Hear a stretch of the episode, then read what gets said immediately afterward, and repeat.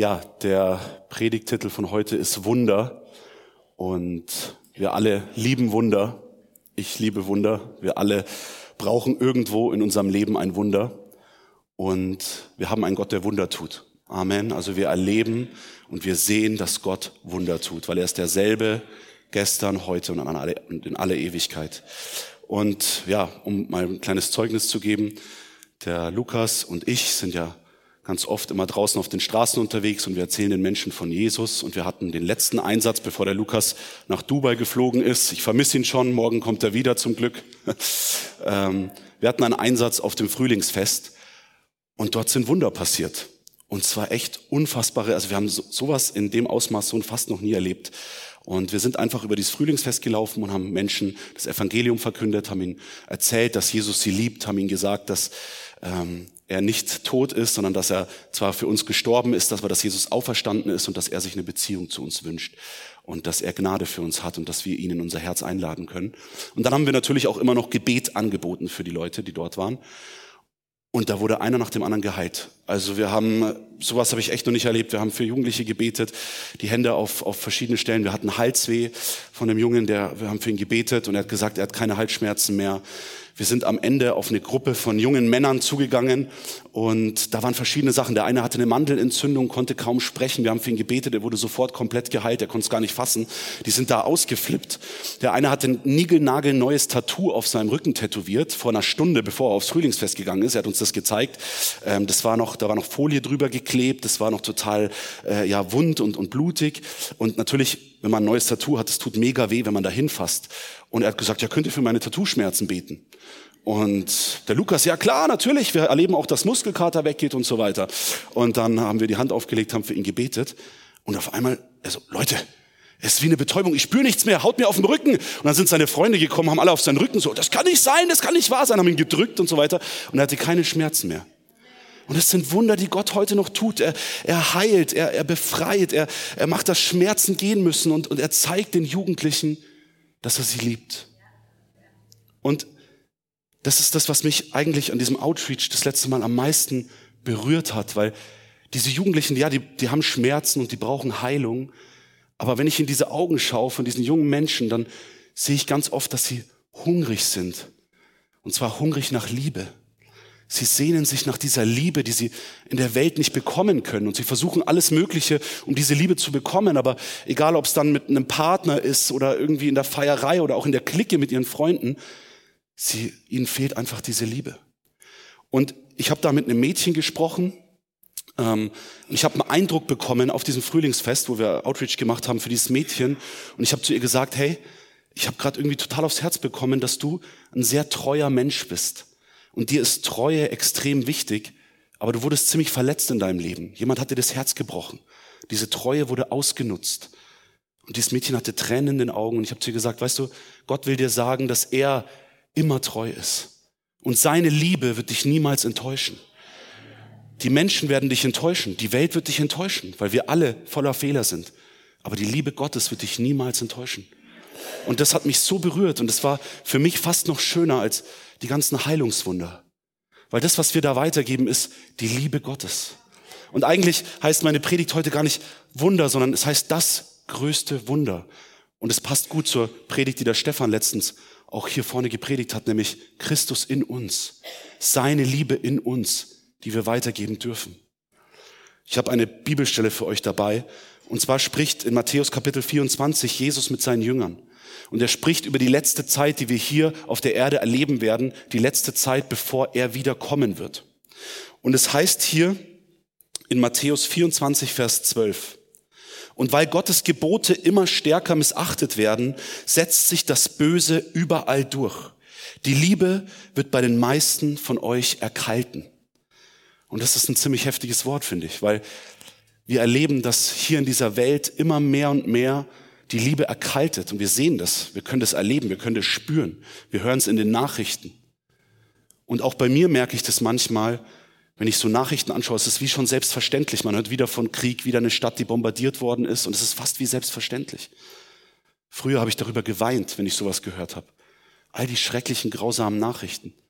Aber diese Welt ist so sündig und so gefallen und so schlecht, dass es schon normal ist. Wir, wir sind so aufgeweckt, wir kennen es gar nicht anders. Wir sind in einer gefallenen Welt. Und die Liebe wird immer weniger.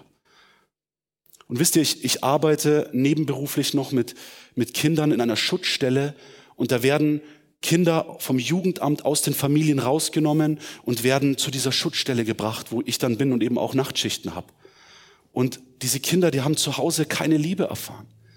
Die wurden teilweise geschlagen, misshandelt und die Eltern haben sich nicht um die gekümmert, sind verwahrlost, wurden irgendwo an der Straße nachts am Stachus sind die rumgelaufen, die Eltern wussten gar nicht, dass die außer Haus sind.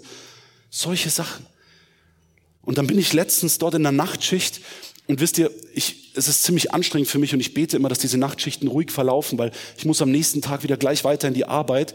Ich glaube, ich habe das auch schon mal erzählt. Und wenn ich zu wenig Schlaf bekomme, dann ist der nächste Tag für mich echt anstrengend. Und manchmal haben wir auch noch Freitagabend oder dann äh, ein Outreach und das ist einfach zu viel für mich. Ich schaffe das nicht, aber ich will so gern alles irgendwie dabei sein können. Und dann bete ich immer, bitte, lieber Gott, mach, dass diese Nachtschicht entspannt wird. Und vor ein paar Wochen, da komme ich dahin und es ist ein neues Mädchen dort angekommen, gerade an diesem Abend. Und das Mädchen ist so zornig und so wütend. Es hat so eine Wut in sich und hat immer wieder Wutausbrüche. Und es hat so eine Plastikflasche und es haut immer wieder gegen die Wände. Und es hat sich überhaupt nicht beruhigen lassen, egal ob man sie irgendwie versucht hat zu trösten oder so. Es hat nichts an sich rangelassen, hat sich nicht in den Arm nehmen lassen, gar nichts. Und dann meine Kollegen, die verabschieden sich dann, ich bin die Nacht immer allein und die sagen, okay Maxi, äh, wir müssen jetzt los, äh, viel Erfolg, du schaffst es. Und das Mädchen ist da am rum eskalieren und haut und es ist schon Schlafenszeit, ja. Und das war so, so schlimm für mich und ich so, Jesus. Und in dem Moment wirklich, ich hatte, ich hatte auch keine richtige Liebe. Ich habe einfach nur gebetet, Jesus, bitte mach, dass es aufhört. Ich kann diesem Mädchen nicht helfen. Ich kann nichts tun.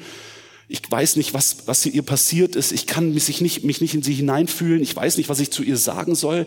Bitte mach, dass sie aufhört zu schreien und zu hauen. Und die anderen Kinder müssen schlafen und ich will auch schlafen. Und ich stehe einfach nur in diesem Flur und sie war dann in ihrem Zimmer, saß auf ihrem Bett und hat mit der Flasche gegen die Wände und aus allen anderen Zimmern, Maxi, die ist so laut, Maxi, tu was, wir können nicht schlafen. Und in dem Moment, ich bete in Sprache und sage, Jesus, bitte, was kann ich tun? Und in dem Moment spricht Gott zu mir ganz klar und er sagt, Maxi, es gibt einen Grund, dass du hier bist. Jetzt geh zu dem Mädchen und bet für sie. Und dann gehe ich in ihr Zimmer und ich habe mich einfach nur neben sie gesetzt und sie haut mit der Flasche und ich habe sie angeschaut und habe gefragt, hey, darf ich für dich beten?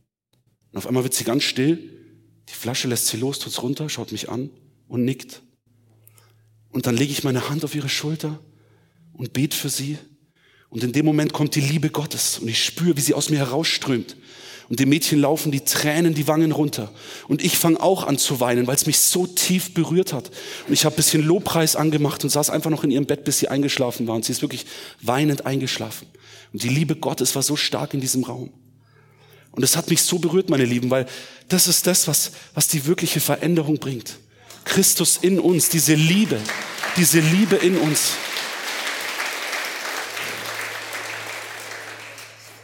Die Menschen brauchen Heilung.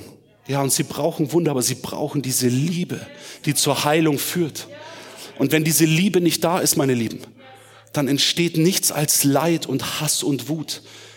Der Gegenteil von Liebe ist Hass das, was den Teufel antreibt. Er ist, er ist inspiriert davon. Das ist das, was wir in der Welt sehen. Es ist der Hass, der Wut, die Wut, die die Menschen innerlich haben. Ein Resultat an fehlender Liebe. Es gibt, es gibt ähm, ein, eine Studie, damals hat man Kinder, ganz grausame Studie im Zweiten Weltkrieg, glaube ich, war das, wurde eine Studie durchgeführt, wo kleine Säuglinge, kleine Kinder, man hat sie gefüttert, die haben das beste Essen bekommen, alles, was sie brauchen, aber keine Liebe. Man hat sie nicht in den Arm genommen, hat sie nicht geliebt und sie sind gestorben. Wir Menschen sind dazu gemacht, geliebt zu werden. Ohne Liebe können wir nicht existieren. Wir können nicht leben. Und warum mich dieses Thema so bewegt und, und so tief ähm, berührt und ich das echt heute mit euch teilen wollte, ich, ich habe es aufs Herz bekommen, das heute zu erzählen, ist, weil ich selber erlebt habe, was, was passiert, wenn wir diese Liebe nicht haben und was es mit den Menschen macht. Ich hatte einen, einen besten Freund damals in der, in der, seit der Krabbelgruppe. Wir waren zusammen in der Krabbelgruppe, sind zusammen aufgewachsen, Kindergarten, haben immer was zusammen gemacht. Wir waren damals Nachbarn, bevor ich hier nach Feldkirchen gezogen bin. Und, und dieser Freund von mir, der hat es nicht leicht. Weil vielleicht kennt ihr das, ähm, er, ist, er ist so ein Mensch gewesen, der überall angeeckt ist. Er konnte einfach nicht Er hatte, es war wie, als, als hätte er null Gunst bei Menschen, egal in welche, ich habe ihn mitgenommen mit meinem Freundeskreis und bei mir war es immer so, ich habe sehr, mir sehr leicht getan, Freunde zu finden. Immer sehr schnell haben mich alle Leute gemocht und ich war immer gleich sehr schnell beliebt. Aber wenn ich ihn mitgenommen habe und dann hat er irgendwelche komischen Witze gemacht und auch wie er, wie er sich verhalten hat, er war sehr aufgedreht und hibbelig und alle fanden den komisch. Und alle haben gesagt, Maxi, bitte, bring den nicht mehr mit. Wir, wir, wollen mit dem nicht. Die haben ihn teilweise veräppelt, auch in meiner Gegenwart. Die haben gesagt, Maxi, der ist anstrengend. Bitte. Und das hat mich so verletzt. Weil es war doch mein bester Kumpel und ich bin total gut mit ihm, aber irgendwie ist der überall angeeckt. Egal ob Krabbelgruppe, Kindergarten, der hat nie Freunde gehabt, so wirklich. Und dann war Kontaktabbruch, mein Leben ging weiter, ich bin dann auf weiterführende Schulen gekommen und so weiter. Der Kontakt hat sich irgendwie verloren und irgendwann hat er sich wieder bei mir gemeldet und hat gefragt, Maxi, wollen wir mal wieder was machen? Und ich habe mich mit ihm getroffen und da habe ich dann erfahren, dass er depressiv ist. Hat mehrmals versucht, sich das Leben zu nehmen, ist komplett, ja, hat keinen Sinn mehr fürs Leben, hat, hat keine Hoffnung mehr, gar nichts mehr. Und das alles, weil er nie Liebe erfahren hat. Er wurde gemobbt aufs Böseste in der Schule, überall ange alle haben gesagt, mit dir will ich nichts zu tun haben. Und durch dieses Mangel an Liebe ist er total krank geworden. Es hat ihn wirklich krank gemacht. Diese Lüge in seinem Kopf. Ich bin nicht geliebt. Egal wo ich hinkomme. Keiner nimmt mich wirklich an. Ich merke, dass irgendwas an mir komisch ist. Ich merke, dass ich überall anecke. Ich merke, dass ich einfach nicht dazu passe. Und das hat ihn komplett kaputt gemacht. Und ich habe damals wieder Zeit mit ihm verbracht dann. Ja, ich hatte auch total, ich wollte ihm irgendwie helfen. Und, und ich weiß noch genau, wie er damals auch zu mir gesagt hat. Ich war noch ganz jung damals. Ich war vielleicht 13, 14. Und er hat zu mir gesagt, Maxi, ich, wenn ich morgen nicht mehr lebe, würdest du dann meine ganzen Sachen nehmen? Der hat schon so Pläne geschmiedet. Du kriegst meine, meine Playstation und meinen DS. Möchtest du den haben? Und das hat mir so wehgetan. Ich habe gesagt, nein, ich will den nicht haben. Ich will, dass du lebst. Ich habe wirklich, ich habe da teilweise einen Schaden davon. Ich glaube, Gott hat es im Nachhinein noch geheilt. Ich war, ich habe nicht mehr geschlafen. Ich hatte Panikattacken. Ich hatte so eine Angst. Und das ist einer der Gründe, warum ich bis heute mich so danach sehne. Und es ist auch wie, als würde Gott Leute zu mir schicken, die, die eben diese Liebe, egal wie komisch jemand ist, egal ob er bei irgendwo, wo Leute sagen, oh, ich, ich kann gut mit solchen Menschen und ich liebe sie, ich, ich, will, ich will, dass sie sich aufgenommen fühlen, dass sie sich geliebt fühlen. Und das nicht wegen mir, sondern weil es diese Liebe Gottes in mir ist, die, die sagt, Maxi, diese Menschen brauchen Heilung durch Liebe.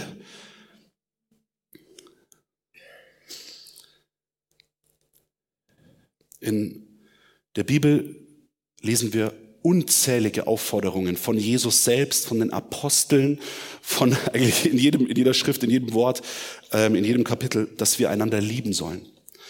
Und in 1. Petrus 1, Vers 22, da steht, ihr habt euch nun der Wahrheit, die Christus brachte, zugewandt und habt ihr gehorcht. Dadurch seid ihr innerlich rein geworden, befähigt, einander aufrichtig zu lieben. Also Gott, die Christus in uns, befähigt uns dazu, einander aufrichtig zu lieben, mit einer echten Liebe. Die Liebe, die von Gott kommt und Gott ist in uns. Und handelt jetzt auch danach, steht hier im letzten Satz. Und liebt einander von ganzem Herzen. Ein Aufruf an die Gemeinde. Liebt einander von ganzem Herzen.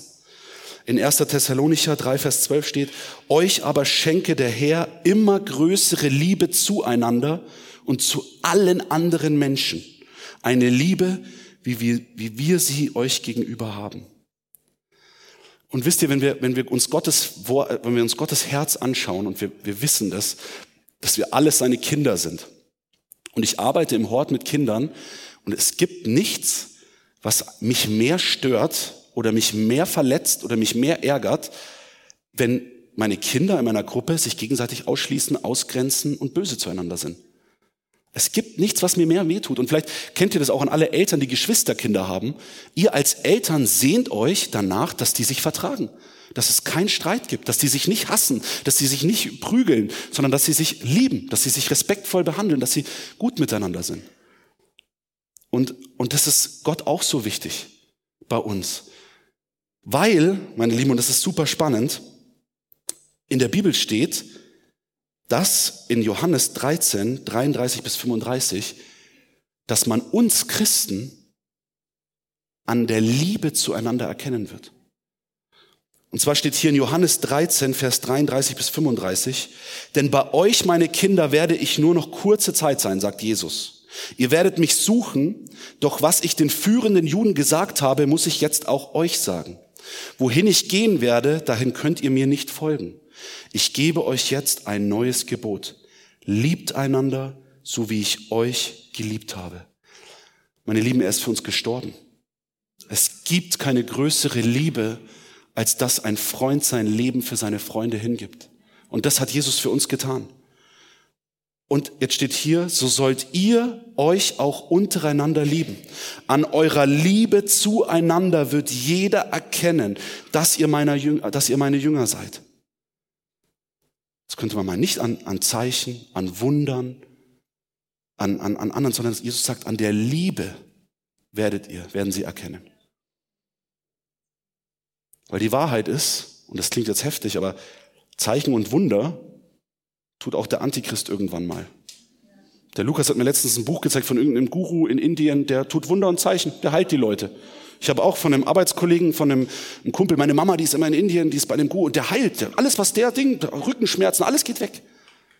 Stimmt. Wunder und Zeichen passieren. Der Teufel tarnt sich als ein Engel des Lichts. Aber eine Sache kann man nicht faken, meine Lieben, und das ist die Liebe. Diese echte, ungefälschte Liebe.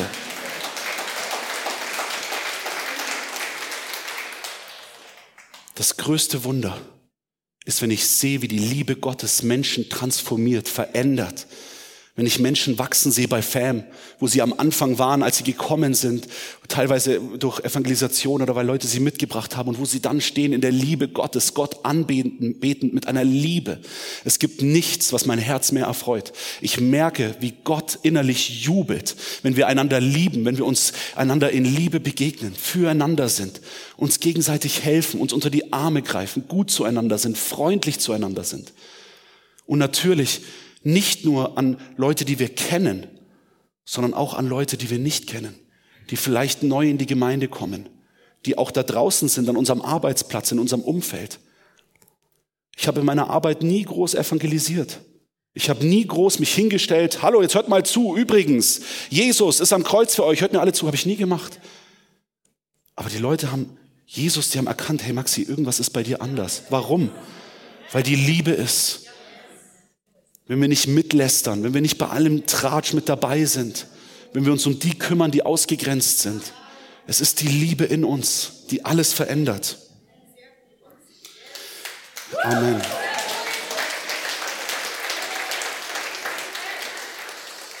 Immer wenn ich, wenn ich unterwegs bin und mich mit, mit Leuten unterhalte, auch auf den Straßen oder mit, mit Christen auf christlichen Veranstaltungen, übergemeindlichen, dann kommen ganz oft junge Männer und, und, junge Frauen auf mich zu und die sagen, hey Maxi, weißt du, es gab eine Zeit in meinem Leben, ich bin total vom Glauben irgendwie abgefallen. Ich wollte von Gott nichts mehr wissen, ich habe Partys gemacht. Aber weißt du was? Und dann sage ich immer, ja, aber wie bist du wieder hierher gekommen? Warum bist du jetzt hier wieder im Glauben? Und dann sagen die, weißt du, meine Eltern, die haben für mich gebetet. All die Jahre, jeden Tag. Weil sie mich so lieben. Die haben nie aufgehört, für mich zu beten. Und irgendwann hat die Liebe Gottes mich wieder ergriffen und jetzt bin ich wieder hier. Das ist das, was verändert. Die Liebe.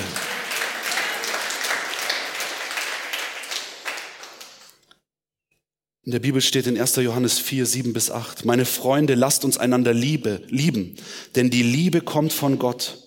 Wer liebt, ist ein Kind Gottes und kennt Gott. Wer aber nicht liebt, der kennt Gott nicht, denn Gott ist Liebe. Was für eine heftige Aussage. Pff. Und wisst ihr, so oft denke ich mir an die, an die Pharisäer in der Bibel die kannten sich ja so gut aus, die jüdischen Schriftgelehrten. Die haben sich ja mit, mit Jesus teilweise duelliert mit Schriftstellen. Die wussten ja alles. Und die haben ja auch irgendwo in den Geboten Gottes gelebt. Ja, die haben sich ja dran gehalten. Die haben ja ihre, ihre, bestimmt ihren Zehnten gegeben und so weiter, haben sich da ganz groß gefühlt. Aber denen hat etwas gefehlt. Und ich finde diese Stelle so toll, wo diese eine Frau ist, die, ähm, die fremdgegangen ist und dann wollten die, die, die Pharisäer und die Juden wollten Jesus testen und sagen, jetzt müssen wir sie steinigen nach dem Gesetz. Jetzt steinigt sie. Sie hat gesündigt, oder Jesus? Und Jesus sagt, wer ohne Sünde ist, werfe den ersten Stein. Und dann sind sie weggegangen. Und sie haben etwas nicht begriffen. Es war die Liebe. Sie haben es nicht verstanden. Wieso heilt er am Sabbat? Wieso heilt er am Sabbat? Es geht, Jesus hat ihnen etwas gezeigt und sie haben es nicht erkannt. Ich habe gestern, ich habe mich da eingelesen, es war so heftig. Jesus hat ja teilweise die sogar Kinder des Teufels genannt. Wie heftig. Aber ihnen hatte etwas gefehlt. Diese Liebe Gottes.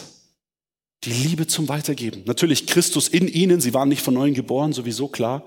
Und deswegen auch in dieser gefallenen Welt, jeder, der nicht mit Jesus Christus ist, ist ein Kind des Teufels, ja, ist in der gefallenen Welt, ist getrennt von Gott. Wir wissen es, steht unter dem Einfluss des Teufels. Aber es ist die Liebe, die alles verändert und was damals die Juden nicht erkennen konnten. Ja, Gott war Gesetz, Gott war Religion, Gott war, wir müssen uns an Sachen halten. Aber diese Liebe, das haben sie nicht begriffen. In 1. Korinther 13, Vers 31 steht, wenn ich in den unterschiedlichsten Sprachen der Welt, ja sogar in den Sprachen der Engel reden kann, aber ich habe keine Liebe, so bin ich nur wie ein dröhnender Gong, der ein lärmendes Becken oder ein lärmendes Becken. Wenn ich in Gottes Auftrag prophetisch reden kann, alle Geheimnisse Gottes weiß, seine Gedanken erkenne und einen Glauben habe, der Berge versetzt, aber ich habe keine Liebe, so bin ich nichts. Selbst wenn ich all meinen Besitz an die Armen, an die Armen verschenke und für meinen Glauben das Leben opfere, Leute, das, sind, das ist brutal. Aber ich habe keine Liebe, dann nützt es mir gar nichts. Wir können da so stark Gottes Herz sehen, was ihm wichtig ist. Und das muss für uns Christen wirklich das erste Gebot, das Wichtigste. Liebt einander, wie ich euch geliebt habe. Liebe deinen Nächsten wie dich selbst. Es ist so wichtig. Es ist egal. Und wirklich, es, es beeindruckt mich nicht. Jemand kann der beste Prediger sein. Jemand kann die besten prophetischen Worte weitergeben. Jemand kann von mir aus wirklich, ähm, der, der den größten Glauben hat, da stehen Leute einer nach dem anderen aus den Rollstühlen auf und so weiter. Wenn er keine Liebe hat, es beeindruckt mich nicht. Irgendwann wird es alles nicht mehr geben. Das Gospel Life Center wird irgendwann nicht mehr sein. Wir werden irgendwann nicht mehr sein. Aber was bleiben wird, ist die Liebe. Das, was Pastor John in, hier weitergegeben hat, durch die Liebe Gottes, mit der, Liebe für seine Gemeinde, die Gott ihm anvertraut hat. Das ist das, was die Veränderung gebracht hat. Das ist das, was uns verändert hat. Auch ich stehe heute hier und dass ich hier stehe und predige, ist ein Zeichen von der Liebe Gottes. Weil Gott mich nie aufgegeben hat und auch weil Leute gnädig waren mit mir und auch immer wieder in Liebe in mich gesät und investiert haben. Habe ich immer alles richtig gemacht? Überhaupt nicht. Es gab Dinge, wo ich einfach Sachen falsch gemacht habe. Wo Leute auf mich zugekommen sind und gesagt haben, Maxi, das war einfach jetzt nicht richtig. Maxi, bei der Predigt, schau doch noch mal. Aber es war die Liebe. Immer wieder zu sagen, hey, die Liebe Gottes. Wir lieben dich, Maxi, und wir sehen was in dir. Bleib dran. Das ist das, was mich verändert hat. Das ist das, was mich bis heute hierher gebracht hat. Auch wenn, wenn ich Leute mit Leuten, ähm, wenn Gott mir Leute aufs Herz legt und ich die betreue und ich treffe mich außerhalb von der Gemeinde mit denen, bete mit denen, äh, verbringe Zeit und so weiter. Es ist immer wieder, immer wieder, auch wenn die sagen, hey Maxi, ich habe wieder, ich wieder gefailt, ich habe wieder Fehler gemacht, es tut mir so leid und ich weiß, du betest so, es bringt alles nichts. Das, was wirklich am meisten zählt, ist, hey, pass auf, es ist nicht deine Leistung, nicht das, was du tust, es ist die Liebe. Gott liebt dich, bleib einfach dran. Du kannst immer wieder aufstehen, Gott richtet dich immer wieder auf. Er liebt dich unendlich. Es geht nicht nur um deine Leistung. Gott will, dass du erkennst, dass du geliebt und wertvoll bist, egal was du tust.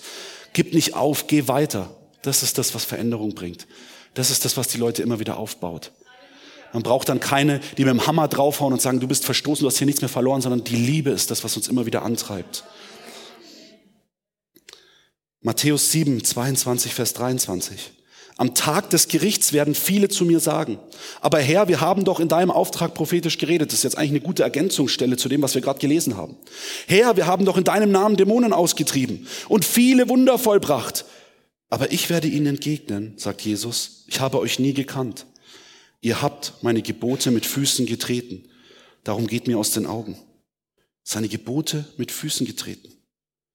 Galater 5, Vers 14, da steht, denn das ganze Gesetz wird in einem Wort erfüllt, in dem du sollst deinen Nächsten lieben wie dich selbst. Die Liebe, die Liebe. Irgendwann stehen wir vor Jesus. Was wird, was wird zählen? Ob wir mal gefallen sind, ob wir mal einen Fehler gemacht haben? Gott ist gnädig. Er hat uns vergeben. Was zählen wird, ist die Liebe. Hast du diese Liebe in dir? Und du hast sie durch Jesus Christus in dir, aber handelst du auch danach? Lebst du diese Liebe aus? Wir sollen in seiner Liebe bleiben. In Johannes 15, 9, Vers 13. Wie mich der Vater liebt, so liebe ich euch, sagt Jesus. Bleibt in meiner Liebe. Wenn ihr nach meinen Geboten lebt, wird meine Liebe euch umschließen. Auch ich richte mich nach den Geboten meines Vaters und lebe in seiner Liebe. Jesus war das größte Vorbild. Er hat es uns vorgelebt. Bleibt in meiner Liebe. Ich bleibe in der Liebe des Vaters. Bleibt in meiner Liebe. Das alles sage ich euch, damit meine Freude euch erfüllt und eure Freude dadurch vollkommen wird. Und so lautet mein Gebot, liebt einander, wie ich euch geliebt habe. Niemand liebt mehr als einer, der sein Leben für, für die Freunde hingibt. Jesus ist unser größtes Vorbild. Er ist die Liebe in Person. Und die gute Nachricht ist Christus in uns. Diese Liebe ist jetzt in uns durch den Heiligen Geist. So wie ich in der Nachtschicht, ich war gestresst, ich war fertig, aber die Liebe Gottes in mir war es, die da durchgebrochen ist. Ich habe es zugelassen, das ist auch eine Entscheidung. Wir sollen nach der Liebe Gottes handeln, Schritte machen. Okay, ich bete jetzt und schau, was Gott tut. Okay, ich gehe jetzt auf den Arbeitskollegen zu und gebe ihm tröstendes Wort und schau, was Gott tut. Okay, ich bete jetzt für den, der krank ist in meiner Arbeit und schau, was Gott tut. Liebe weitergeben. Jetzt wird es noch einen Ticken krasser. Wir gehen noch mal ein Stück weiter. In der Bibel steht, dass wir unsere Feinde lieben sollen. Und das ist jetzt natürlich schon heftig. Da geht es schon mal noch mal ein bisschen tiefer. Unsere Feinde. Wir sollen sogar unsere Feinde lieben. Die, die uns verfolgen, sollen wir lieben. Ich muss euch ganz kurz ein Zeugnis erzählen. Ich habe das bei FAM schon mal geteilt. Es ist das stärkste Zeugnis, was ich bis jetzt zum Thema Nächstenliebe gehört habe, tatsächlich. Lass mich das ganz kurz teilen. Da war eine Frau, ähm, in Bremen ist das passiert, nee, nicht in Bremen, ähm, Freiburg. Hat eine Frau gelebt, die hatte zwei Töchter. Eine Tochter davon, die, ist, die war feiern, die war nicht christlich, haben nicht geglaubt, gar nicht. Eine war feiern, ist am Abend nach Hause gelaufen, die waren, haben auf dem Dorf gelebt, die musste ein Dorf weiterlaufen. Und da ist ein Mann angehalten, der hat gesagt, komm, ich fahre dich heim. Die ist eingestiegen und wurde umgebracht, ermordet, missbraucht und ermordet. Die Polizei klopft an der Tür am nächsten Tag von der Mutter die Mutter gebrochen, ihr Herz gebrochen, noch nie in ihrem Leben solche Schmerzen gehabt. Ihre Tochter wurde ermordet. Das hat sie aus dem Leben gehauen. Schwer depressiv geworden, die Schwester von ihr, die andere Tochter auch, schwer depressiv geworden. Jahre sind ins Land gezogen, keine Heilung. Sie haben Tabletten bekommen, Betreuung, psychische Betreuung. In ihrem Umfeld nach ein, zwei Jahren haben die Menschen gesagt, ja, aber jetzt langsam muss doch gut sein, oder? Gar nichts war gut. Die Frau war gebrochen. Und sie hat gesagt, okay, ich werd, hat das mit ihrer anderen Tochter ausgemacht, wir werden uns das Leben nehmen, weil so können wir nicht mehr weiterleben. Es macht keinen Sinn. Ich spüre keine Liebe mehr, ich bin kaputt, ich bin tot innerlich, ich habe Depressionen, ich schlafe nur noch unter starken Medikamenten und sogar dann kann ich nicht richtig schlafen. Aber es waren Christen in ihrem Umfeld und die haben immer wieder gesagt, Jesus liebt euch, probiert's mit ihm, wir beten für euch.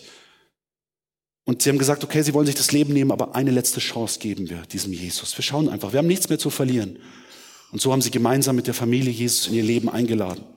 Und auf einmal ging es los, dass sie wieder schlafen konnten. Auf einmal hat so ein Friede angefangen, der ihren Verstand übersteigt. Und sie hat immer wieder gebetet, Herr, zeig mir, wo ist meine Tochter? Und eines Tages, da war es wie, als hätte Gott zu ihr gesprochen, geh in das Zimmer von deiner Tochter. Und sie geht hoch in das Zimmer von ihrer Tochter und dann sagt der Heilige Geist zu ihr, öffne die Schublade. Und sie hat die Schublade von dem Schreibtisch von der toten Tochter geöffnet und da war eine Bibel drin. Und in dieser Bibel auf der ersten Seite, da stand, ich, der Name von ihrer Tochter, die ermordet wurde, gebe hier mit Jesus mein Leben und sie hat unterschrieben. Und dann hatte sie einen Traum, wo sie im Himmel gesehen hat, wie die Tochter gelacht hat, wie sie, wie sie freudestrahlend sie angeschaut hat. Und sie wusste, meiner Tochter geht's gut. Und so hat ein Heilungsprozess in ihr stattgefunden. Und irgendwann hat Gott zu ihr gesagt, bist du bereit, den Mörder deiner Tochter zu vergeben? Bist du bereit, den Mörder deiner Tochter zu lieben? Und sie hat gesagt, nein, das kann ich nicht. Es tut mir leid, das schaffe ich nicht. Ich kann es nicht. Er hat uns so viel Leid und so viel Schmerz zugefügt. Er hat meiner Tochter das Leben genommen. Er hat ihr schlimme Dinge angetan, hat sie ermordet. Ich kann ihm nicht vergeben. Aber immer wieder hat Gott angeklopft, hat gesagt, vergib ihr, vergib ihm. Du musst ihm vergeben. Und eines Tages hat sie gesagt, okay, ich kann es nicht von Herzen tun, weil ich fühl's nicht, aber ich spreche es einfach nur aus im Gottesdienst. Herr, ich vergebe dem Mörder von meiner Tochter. Und es war ein Prozess. Und Gott hat sie immer weiter vorbereitet und vorbereitet. Und auf einmal hat sie angefangen mitzudienen. Sie hat, ist in, in, in Gefängnisse gegangen und hat dort Menschen das Evangelium verkündet. Sie ist, sie ist äh, zu, zu Leuten, die schreckliche Dinge getan haben, hat ihnen gesagt, Jesus liebt euch und er hat Hoffnung für euch. Und jetzt kommt's, meine Lieben. Er hat sie vorbereitet. Gott hat sie vorbereitet, zu dem Mörder ihrer Tochter in die Zelle zu gehen. Und damals, er war schon schwer krank, er war dann schon im Krankenhaus. Es hieß, dass er bald sterben würde. Und dann ist die Mutter von der ermordeten Tochter ans Bett gegangen, hat gesagt, ich vergebe dir. Willst du mit mir gemeinsam jetzt Jesus dein Leben geben? Und der Mörder hat angefangen zu weinen und hat sein Leben Jesus gegeben in den letzten Tagen seines Lebens. Und sie sagt, in dem Moment ist der Himmel auf Erden gekommen, in dieses, in dieses Krankenhaus, in dieses Zimmer. Sie hat gesagt, sie hat wie Engel gespürt, die Herrlichkeit Gottes ist in diesen Raum gefallen. Ein Leben mehr im Himmel, wegen der Liebe, wegen der Gnade. Eine Gnade und eine Vergebung, die wir niemals aus uns selbst heraus produzieren können. Aber Christus in uns seine Liebe ist es, die uns verändert. Seine Liebe ist es, die jedes gebrochene Herz heilt. Alles in uns ist neu geworden. Und wenn alles neu ist, dann können wir jedem vergeben, weil Gott möchte, dass jeder neu wird. Keiner soll so gebrochen, so verletzt, so beschämt und so krank durch diese Welt laufen. Jeder Mensch hat das verdient, diese Gnade und diese Vergebung. Also verdient nicht, aber jeder Mensch darf es annehmen. Jesus ist nicht umsonst für ihn gestorben.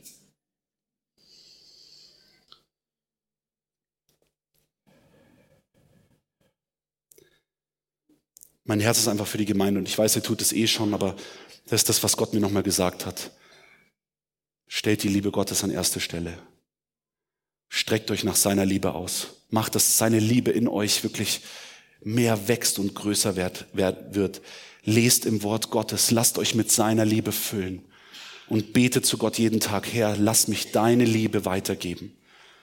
An meine Brüder und Schwestern hier im Gospel Life Center, aber auch an die Menschen da draußen, die so dringend diese Liebe brauchen.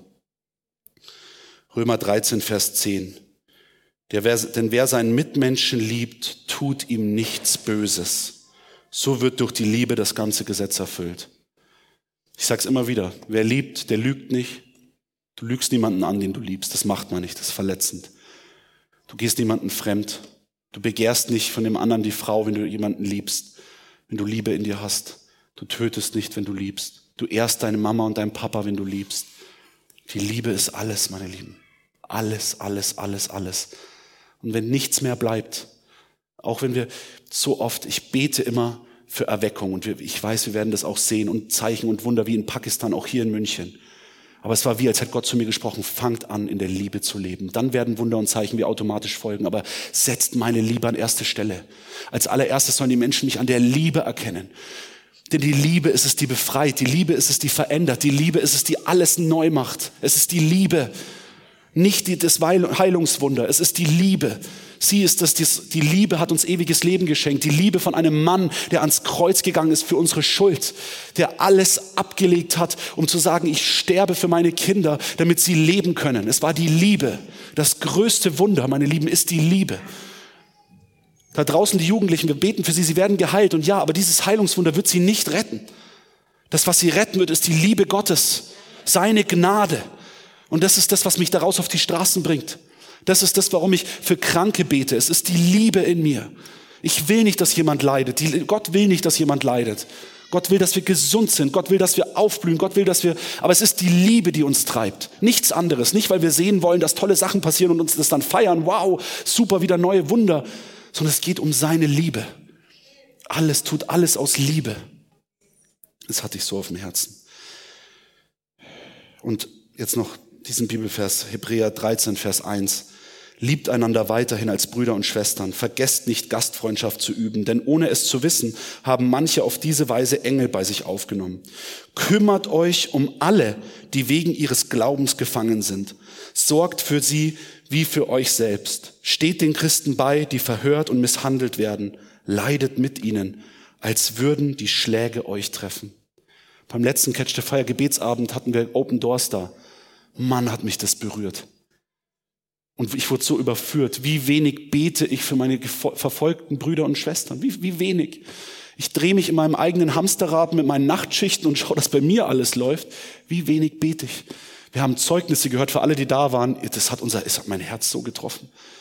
Da sind Menschen, die werden von ihrer Familie verfolgt und die Familie wollen sie umbringen, lebendig begraben, weil sie, den, weil sie den Islam den Rücken gekehrt haben und zu Christen geworden sind. Die eigene Familie hat sie ausgestoßen, wollen sie umbringen. Aber sie haben so eine Liebe in sich, dass sie, dass sie trotz der Umstände und der Verfolgung rausgehen, um, um Menschen für Jesus zu gewinnen, um, um diese Liebe weiterzugeben in einem Land, wo es absolut verboten ist, wo du mit dem Tod bestraft wirst. Das ist unfassbar, meine Lieben. Und jetzt sagt Gott uns hier sogar, leidet mit ihnen. Steht mit den Christen, die verfolgt werden. Was wir tun können, ist für sie zu beten hier bei Catch the Fire, in unserem Gebet da einzustehen. Gott fragt, wo ist die Liebe? Wo ist unsere Liebe? Es ist so wichtig. 2. Timotheus 1, Vers 7. Denn der Geist, den Gott uns gegeben hat, der Heilige Geist, macht uns nicht zaghaft, sondern er erfüllt uns mit Kraft, mit Liebe, mit Besonnenheit. Sein Geist erfüllt uns mit der Liebe. Und alles, was wir tun müssen, ist sie nicht nur für uns zu behalten, sie weiterzugeben. Der größte Liebesakt, den ich jemals, von dem ich jemals gehört habe, ist der Akt, dass Jesus für uns am Kreuz gestorben ist.